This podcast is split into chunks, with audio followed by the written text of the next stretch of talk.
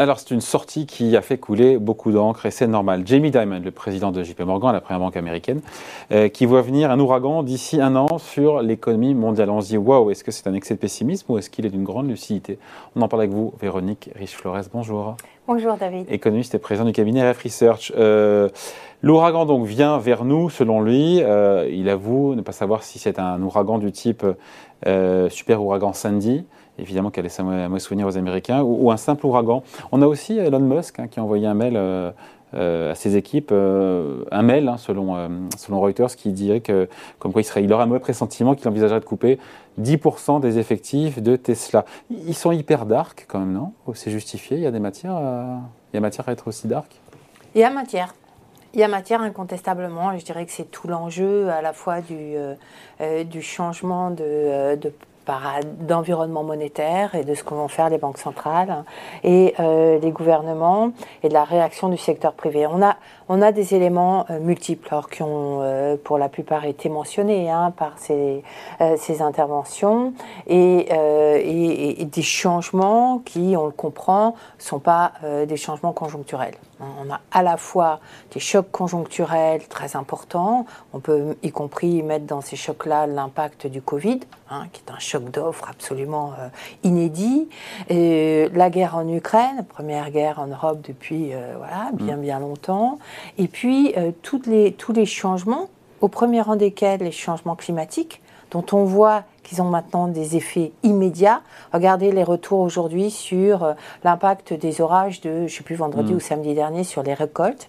Il y a un degré d'incertitude qui est considérable à la fois sur les récoltes alimentaires, bien évidemment, et ça c'est un enjeu majeur, hein. des, problèmes euh, euh, des, ou des questionnements sur le commerce mondial, la fluidité des biens, des capitaux à l'échelle mondiale, parce que l'environnement géopolitique se crispe, parce qu'il y a des problèmes de ressources ou des inquiétudes à l'égard des, ressources futures et que les gouvernements ont tendance à mettre la main sur les ressources, ça c'est toujours vu. Et donc finalement, on a vraiment un, des éléments de basculement profond de l'environnement mondial, de celui qu'on a connu, qui s'est développé au cours des 30 dernières années. à partir en quoi ça fait de tout ça un ouragan? Alors, en quoi ça fait un ouragan? D'abord parce que les crises, euh, d'abord essentiellement la crise du Covid, se, se succèdent et nous rapprochent le temps long. Finalement, la, problématique des ressources et du réchauffement, etc., elle est ancienne. On la connaît depuis longtemps. Mais elle était à un horizon assez lointain, 2025, 2030, etc. Et là, vous avez deux éléments majeurs, Covid et guerre en Ukraine, qui tout d'un coup rapprochent cet horizon lointain et font qu'effectivement, euh, nous-mêmes, hein, je pense que la plupart des économistes sont face à cette problématique aujourd'hui, euh, est-ce que ces, ces facteurs inflationnistes de long terme sont déjà à l'action et finalement risque-t-il d'alimenter un cycle d'investissement beaucoup plus marqué, beaucoup plus profond et durable que ce qu'on que suggère le, et le point commun, c'est l'inflation, c'est ce choc inflationniste qui déstabilise nos économies C'est ce choc inflationniste qui la déstabilise nos économies et qui est révélateur, me semble-t-il, de ces changements de long terme. Après, ben, il y a toujours la conjoncture, le fait que, effectivement, euh, même avec l'inflation qu'on connaît aujourd'hui, qui est proche de 10% l'an, les prix des matières premières, il peut y avoir un choc de demande majeur Hein, parce qu'il y a, euh, parce qu'on a des économies qui ont vécu euh, avec un, coût de l'argent à peu près à zéro et des liquidités sans fin, mm. qui tout d'un coup ne sont plus au rendez-vous. Ça peut créer des chocs très importants. Il ne faut pas oublier qu'on a accumulé énormément de dettes ces dernières années, hein, et qu'à partir du moment où on dit bah maintenant la, dette euh, est plus là, il va falloir la payer et elle va coûter cher. Hein, eh bien ça, ça, crée des éléments de déstabilisation, des, des risques de crise financière, etc., qui effectivement sont très difficiles à anticiper, qui risquent de se cumuler les uns aux autres et pourraient effectivement créer les conditions de cet ouragan. Donc, à partir de là, oui. mais en même temps, j'ai envie de vous dire, quand on voit les derniers chiffres, notamment la première économie du monde, l'économie américaine, qu'est-ce qu'on voit? On voit un chômage à 3,6%, on voit 390 000 jobs créés au mois de mai, on voit une économie américaine qui est toujours, encore une fois, locomotive et hyper dynamique. Non. Donc, parler d'ouragan, on ne se dit pas qu'il fait beau sur la euh, plage et que là, on parle d'un ouragan alors qu'il n'y a rien à l'horizon bah, y a de, visible, de visible. Il n'y a rien. Si vous avez. Alors, je suis un petit peu plus ancienne que vous, mais euh, quand on est rentré en récession, par le passé, début des années 90, euh, début du 2000, ça a été un peu plus violent avec les marchés, mais souvent, premier temps, en disant tiens, c'est ça une récession, finalement, sent rien du tout. Hein. Et puis il faut le temps, les 6-9 mois qui font que tout d'un coup, paf, là, ça marque. Alors, il y a ces effets euh, d'abord d'optique. Après, l'économie américaine est-elle aussi dynamique que ce qu'on euh, suggère ou ce que suggère un certain nombre de chiffres? Ben, Moi, j'en doute. J'en doute. Les 300, euh, plus de 300 000 créations d'emplois, finalement, ou tous les chiffres quand même très forts qu'on a eus ces, derniers mois, n'ont toujours pas permis de retrouver dans l'ensemble de l'économie les niveaux d'emploi d'avant la crise. On y est, je crois qu'on y est, ça y est. On y est. Avec le mois de mai. Peut-être avec le mai tout juste et puis il y a quelques révisions, etc. Quand on regarde les détails, finalement, alors non, le rapport de vendredi, c'est vrai qu'il donnait pas trop de détails euh, euh, préoccupants ou quoi. Si on regarde l'ADP, par contre, on voit bien. L'ADP, c'est le rapport du secteur privé hein, sur les créations d'emplois privés. Et, euh, et, là, effectivement, on voit, et sans surprise, des chiffres beaucoup plus cohérents avec les informations conjoncturelles qu'on a par ailleurs, c'est-à-dire une, un, un, clair affaissement de création d'emplois dans les secteurs des services, des services euh, au ménage, des services privés en général, hein, et euh, des choses effectivement qui étaient d'ailleurs pas du tout surprenantes au vu de ce que nous ont révélé des enquêtes auprès des chefs d'entreprise, des ISM. Alors on peut dire bah oui, mais l'ISM est encore au-dessus de 50, donc on est toujours en zone de croissance, hein, comme les PMI. Sauf qu'on sait ces données-là sont biaisées par l'effet prix. Hein. Et euh, les, effets prix, les effets de base, parce que les entreprises déclarent euh, une évolution des ventes hein, euh, en nominal, pas en, pas en volume, et, y compris des effets de base, parce qu'on se rappelle, l'année dernière avait été encore une fois mm. impacté par les vagues de Covid, etc. Donc finalement, il y a un, certain brouillard autour de ces données conjoncturelles, hein, et, et, effectivement, on peut voir d'une autre façon un tassement de beaucoup d'indicateurs dans l'immobilier vous allez me dire, bah oui, mais les prix immobiliers augmentent encore de 2% au mois le mois. Et oui, mais il faut regarder dans le détail. Qu'est-ce qui fait la, hausse? Ce sont les, transactions, un peu comme Paris d'ailleurs, hein. les transactions les plus chères, les plus au-dessus de 500 000 dollars.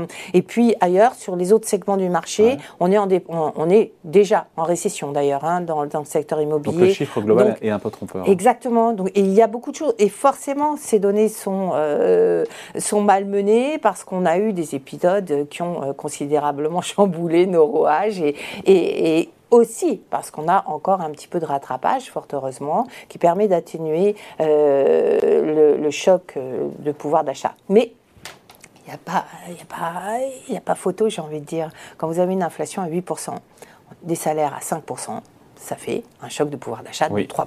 Qui est très, très Et plus ça dure, moins, euh, enfin plus ce sera euh, difficile pour les ménages. Les salaires qui augmentent moins vite aux États-Unis. Hein. On voit que sur quelques mois, les salaires qui étaient en, croissance de 6, 6,5 sont revenus autour de 4,5%.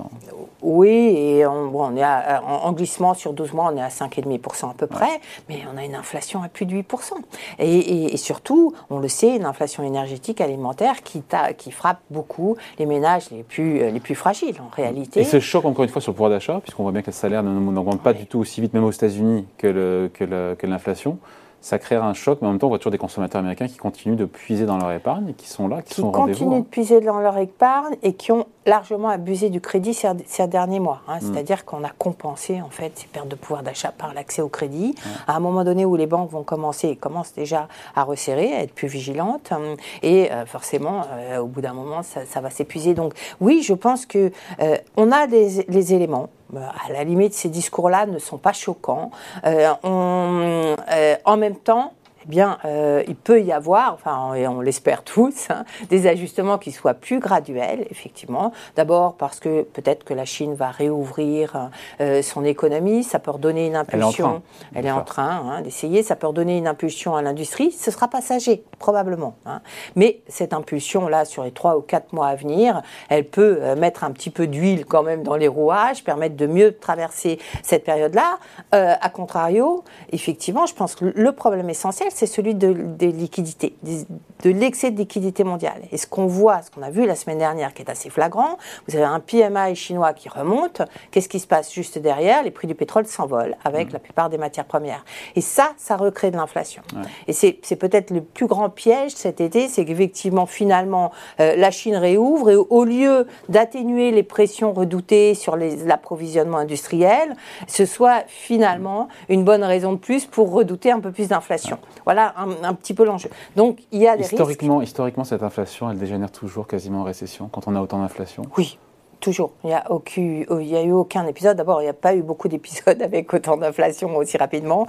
Et, euh, et, plus la hausse est rapide et brutale, effectivement, plus elle a d'impact parce que les agents. Joe Biden nous dit on peut éviter la récession. Enfin, tous les gouvernements, ils sont dans leur rôle, nous disent on peut éviter la récession. Oui, oui. Mais historiquement, avec autant d'inflation, c'est plié c'est quasiment plié, effectivement. Et euh, ouais, qu'est-ce qu'il faudrait? Il faudrait que les, salaires accélèrent très fortement, ce qui voudrait dire effectivement un durcissement monétaire encore plus important que ce qui est anticipé. Et, voilà, sur une économie surendettée, on voit bien que ça, là où ça peut craquer et créer effectivement de vrais dégâts. Donc euh, le, fine-tuning des banques centrales a jamais été aussi important et euh, un enjeu aussi essentiel. Reste à côté de ça, les problématiques qui ne sont pas sous la, puissance des banques centrales, prix des matières premières, notamment agricoles, hein, et, tous ces risques, effectivement, qui se cumulent. Dans... Quels signaux, on finit là-dessus, des signaux avant-coureurs, Véronique, encore une fois, même si on comprend bien ce qui se trame et l'enchaînement possible des événements, mais quels sont les signaux avant-coureurs qu'on voit bien, à peu près tangibles, qui montrent que l'ouragan arrive? Alors, la correction des marchés, même si elle est finalement, voilà, elle marque une mm. pause. On voit bien que c'est marché essaye de. Donc ça, c'est le premier signal.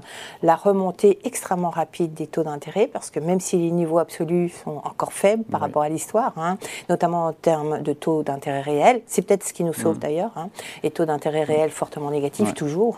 En fait, je, pensais des, je pensais des signes avant-coureurs dans l'économie réelle moins dans, les, euh, moins dans la finance Alors, dans l'économie réelle, c'est plus difficile. Pourquoi? D'abord parce qu'on ne peut quasiment pas compter sur les enquêtes euh, qui sont nos, outils en général d'information et de diagnostic euh, prioritaires. Hein. On peut quasiment pas compter sur ces enquêtes parce qu'elles sont extrêmement biaisées. Ça, c'est le premier point. Le, en revanche, effectivement, vous avez euh, sur le plan de la production, regardez un petit peu le niveau de production par rapport aux enquêtes. Hein. ça fait trois ans on a au mieux une stagnation de la production. Euh, dans la plupart des pays, on a un, écart par rapport à 2019 qui est encore de l'ordre de quoi euh, Entre 5 et 10 avec des, commandes qui se détériorent, des indicateurs avancés qui se détériorent. Et malgré tout, dans les enquêtes, ce qu'on voit, c'est que si les, les niveaux de confiance sur la situation courante restent à peu près solides, voire s'améliore dans les services, hein. les perspectives des entreprises sont très entamées hein, et en général continuent à se détériorer. Donc c'est ce qu'on va regarder de très près effectivement. Et puis euh, la, capacité des entreprises à absorber ces hausses de coûts. Tant que la demande était encore... Voilà, jusqu'où? Tant que la demande était encore là, ça, ça allait un petit peu. Il y avait du, du rattrapage aussi post-Covid. Mais bien évidemment, ces problématiques de pouvoir d'achat vont réduire probablement assez rapidement la capacité des entreprises à transmettre dans leurs prix. Donc du coup, on aura moins d'inflation, mais probablement une demande euh, freinée. L'espoir, c'est quoi? C'est que ce choc de demande fasse refluer, in fine, euh, les prix du pétrole, notamment, puisque finalement, ça reste, on a beau dire, mais ces prix du pétrole restent absolument majeurs dans la détermination des tendances de l'inflation mondiale. Et ce qui n'a pas changé d'ailleurs, euh, pourtant, on, a eu cette discussion il y a 30 ou 40 ans, même si la on utilise moins de pétrole aujourd'hui, ça reste une, composante majeure. Ça reste une composante majeure, effectivement. Allez, merci beaucoup. Explication signée Véronique Rich-Florest, économiste et présidente du cabinet RF Research. Merci, merci David.